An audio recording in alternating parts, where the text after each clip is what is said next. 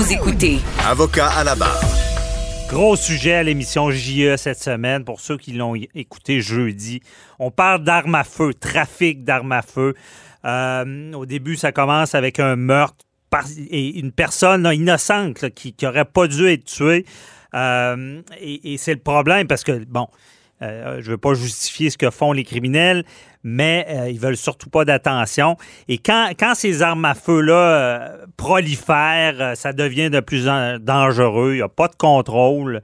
ça fait longtemps que ça dure. Est-ce qu'on fait ce qu'il faut au Canada pour stopper ce trafic-là? Ben, on en parle avec euh, Denis Thériault, journaliste à JE, qui a, fait cette enquête-là. Euh, salut Denis, euh, grosse enquête, c'était ta dernière, puis j'imagine que ça devait être beaucoup de travail. Oui, ben en fait, l'idée de cette émission-là, c'est à la suite du meurtre de Myriam.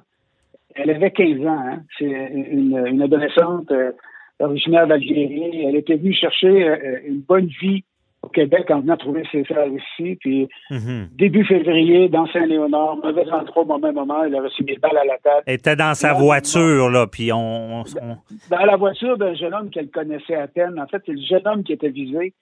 C'est elle qui a reçu des balles. Mais ça, mhm. évidemment, ça, donne... C'est épouvantable, un événement comme ça, mais ça nous amène à nous poser la question des armes à feu dans les rues de Montréal, des armes illégales, des armes de poing Juste l'année passée, là, SPVM en a retiré 700 de ah. Des, des, incidents violents par arme à feu, là, c'est plus large un peu, là. Euh, ça va du, du hold-up au, euh, aux fusillades, parce que des fusillades, il y en a, là. Euh, mais particulièrement dans le nord-est où règnent les gangs de rue, là. Encore une fois, l'année passée, le SPVM en a répertorié 438. Donc, 438 incidents où des armes à feu ont été utilisées. Et c'est quoi? C'est pas des armes essentiellement qui sont achetées de façon légale. C'est toutes des armes illégales, majoritairement. Alors, ça vient d'où? Il y a toutes sortes de mythes. Hein? Euh, euh, la, machine 3D, euh, la poste, morceau par morceau. Non, non, ça pas besoin de passer par là. Il y a beaucoup plus efficace que ça. Hmm. Et on nomme la place dans l'émission JE, le territoire autochtone, le territoire noir d'Aquasasne. Hein, c'est à la frontière entre le Québec, l'Ontario, l'État de New York dans les États-Unis. Alors, la façon de procéder, je vais quand même faire une petite parenthèse maintenant par rapport à quoi ça se met. Il y, a, un groupe de bandits là-dedans. Des vrais bandits, là. Qui sèment la terreur puis qui font le plus et le beau temps. la majorité de la population, là, c'est du monde bien que là, là, mais ils subissent ces gens-là qui se cachent dans la réserve, puis les privilèges de la réserve, puis dans les, un peu comme à Kanawagé près de Montréal, puis que les policiers rentrent pas là parce qu'ils n'ont pas l'autorisation du gouvernement d'Ottawa, de M. Trudeau à Québec et à M. Legault. Les gouvernements ne veulent pas qu'ils interviennent là. Mhm. Le noyau, c'est ce qu'on explique un peu. Donc, ces armes-là sont achetées, pour la plupart légalement aux États-Unis, dans certains États du Sud, comme la Floride, le Texas. Puis il y a l'autoroute 95, là, ceux qui écoutent et qui voyagent aux États-Unis un peu, là, on connaît ça, on descend à Montréal, Miami, on est sûr d'aller sur la 95 pas loin. Ben, ils appellent ça l'Iron Pipeline, donc le, pipeline du métal, du glacier, parce que les armes sont achetées en bas, souvent pas chères, souvent légalement, une faible quantité volée. Ils ramassent ça, puis ils montent ça par la, 95, par la 91, et la façon la plus facile de ce côté-ci du pays, ben, c'est Aquafasné, compte tenu de la situation géographique. Parce que, tu sais que cet endroit-là, à quoi ça se met, là, il y a le lac Saint-François, après ça, le Saint-Laurent, puis euh, la réserve de Kanawagé. Mais ça fait des années, écoute, ça fait 15 ans que je fais des émissions de GIA ou des reportages sur le trafic la contrebande du tabac là, puis des cigarettes. C'est des images à l'époque, là, ça, ça, roule, ça roule, ça, ça, navigue en bateau, puis ça se fait prendre, puis ça tire ça dans l'eau. Euh. Ah oui, ben on avait poursuivi, d'ailleurs on l'a vu dans l'émission, on, on, j'étais avec la GRC, puis on poursuivait les gens.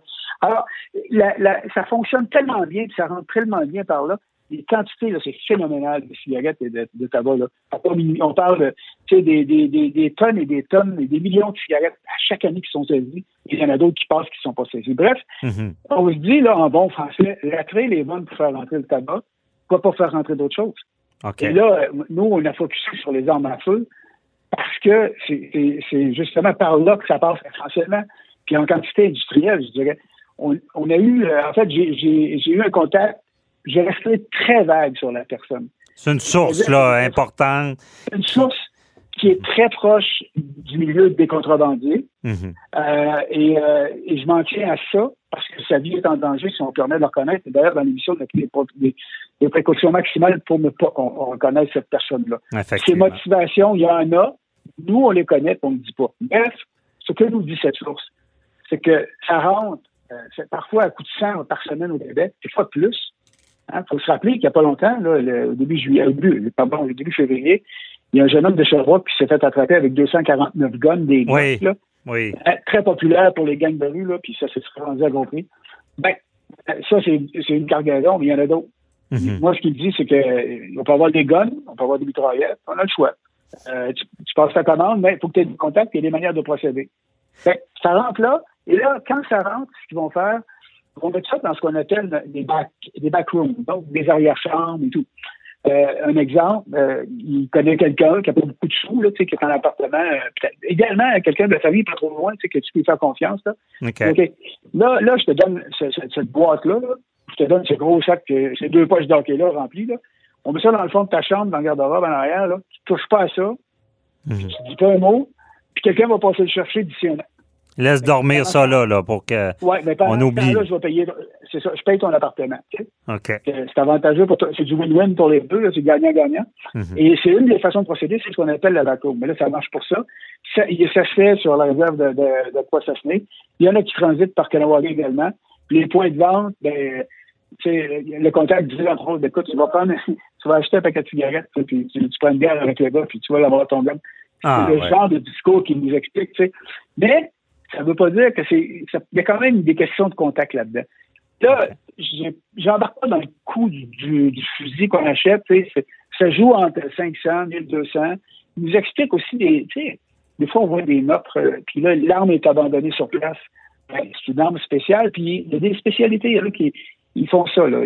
c'est des armes qui sont pas retraçables, que les numéros de série sont plus visables. Euh, ben, les, Ghost Guns, il y en a qui viennent qui n'ont pas, pas, de numéro de série, c'est pas de problème. Mhm. Puis ces armes-là, euh, je dis pas tout ce qu'ils font avec en passant dans l'émission. On entend, on, on, a enlevé quelques propos parce qu'on on ne pas le truc idéal à tout le monde. Là.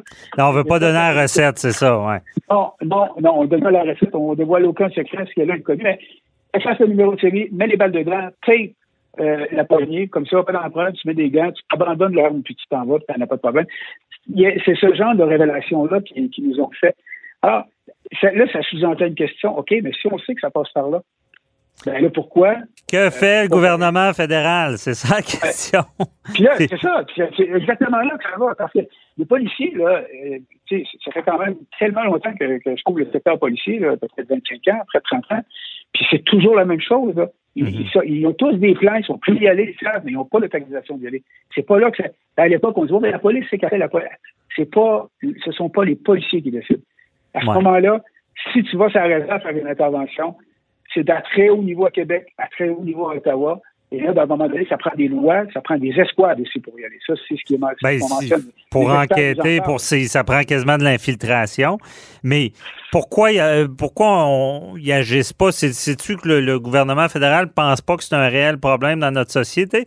Pourtant, à Montréal, euh, avec l'histoire de, de, Myriam et, de, de, nombreux euh, événements avec des armes à feu illégales, euh, je pense, toi, avec ton analyse, ce que tu as vu, là, c'est un vrai problème, là, cette histoire-là, ben, non, ben, ben, on peut parler de mon analyse, mais on va surtout parler du constat des policiers à qui j'ai parlé, de, tout niveau, de, tout corps de police. Puis tout le monde est d'accord que c'est là que ça passe. Puis il faut faire quelque chose. Tu mais y a-t-il un problème à ben, je vais dire Montréal ou euh, au Québec de, de à cause du, trafic d'armes illégales? C'est une problématique de société ou c'est pas si grave? Il n'y a pas tant d'événements euh, où est-ce qu'il y a eu des morts? OK. Je, rappelle que euh, notre, il s'est saisi 249 guns des Glock qui sont destinés principalement aux gangs de à Montréal début février. Ça, on appelle ça un vrai problème, là. Là, c'est parce que là, là c'est une fois, là, moi, ce que, dit mon contact, là, parce qu'on n'a pas tout vu dans l'émission, il dit, écoute, penses-tu vraiment que le client qui attendait ces 250, ces 249 gommes-là, penses-tu vraiment qu'il n'a pas eu ces armes? Il n'a pas eu ces là sont saisis. C'est pas un problème, là.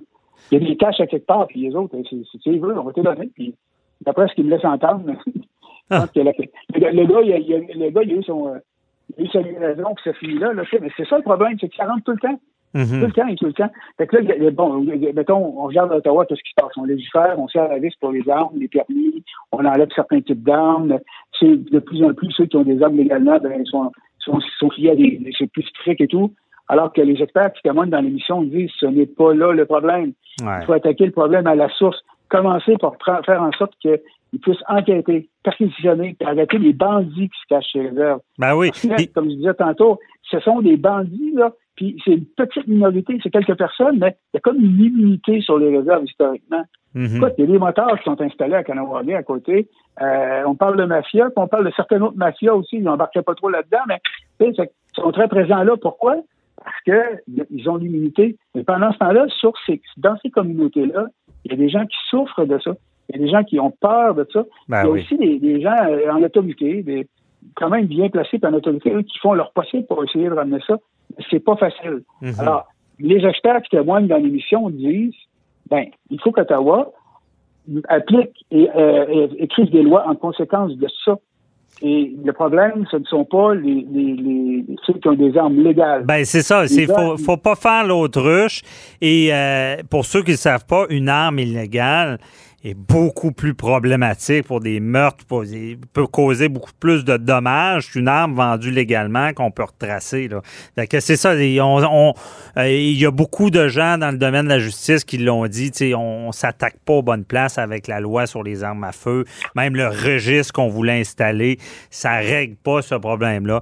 En tout cas, c'est tout le temps qu'on avait, Denis, mais euh, Très bon travail. Euh, c'était la dernière de la saison, là, mais euh, en tout cas, très bon travail. C'est surprenant de voir ça, comment vous avez pu euh, mettre à jour ce trafic-là qui, est important, en espérant que ça fasse réagir quelqu'un au gouvernement fédéral pour pouvoir attaquer, pour, pouvoir régler le problème et faire ce qu'il faut. Là. que sur la suite.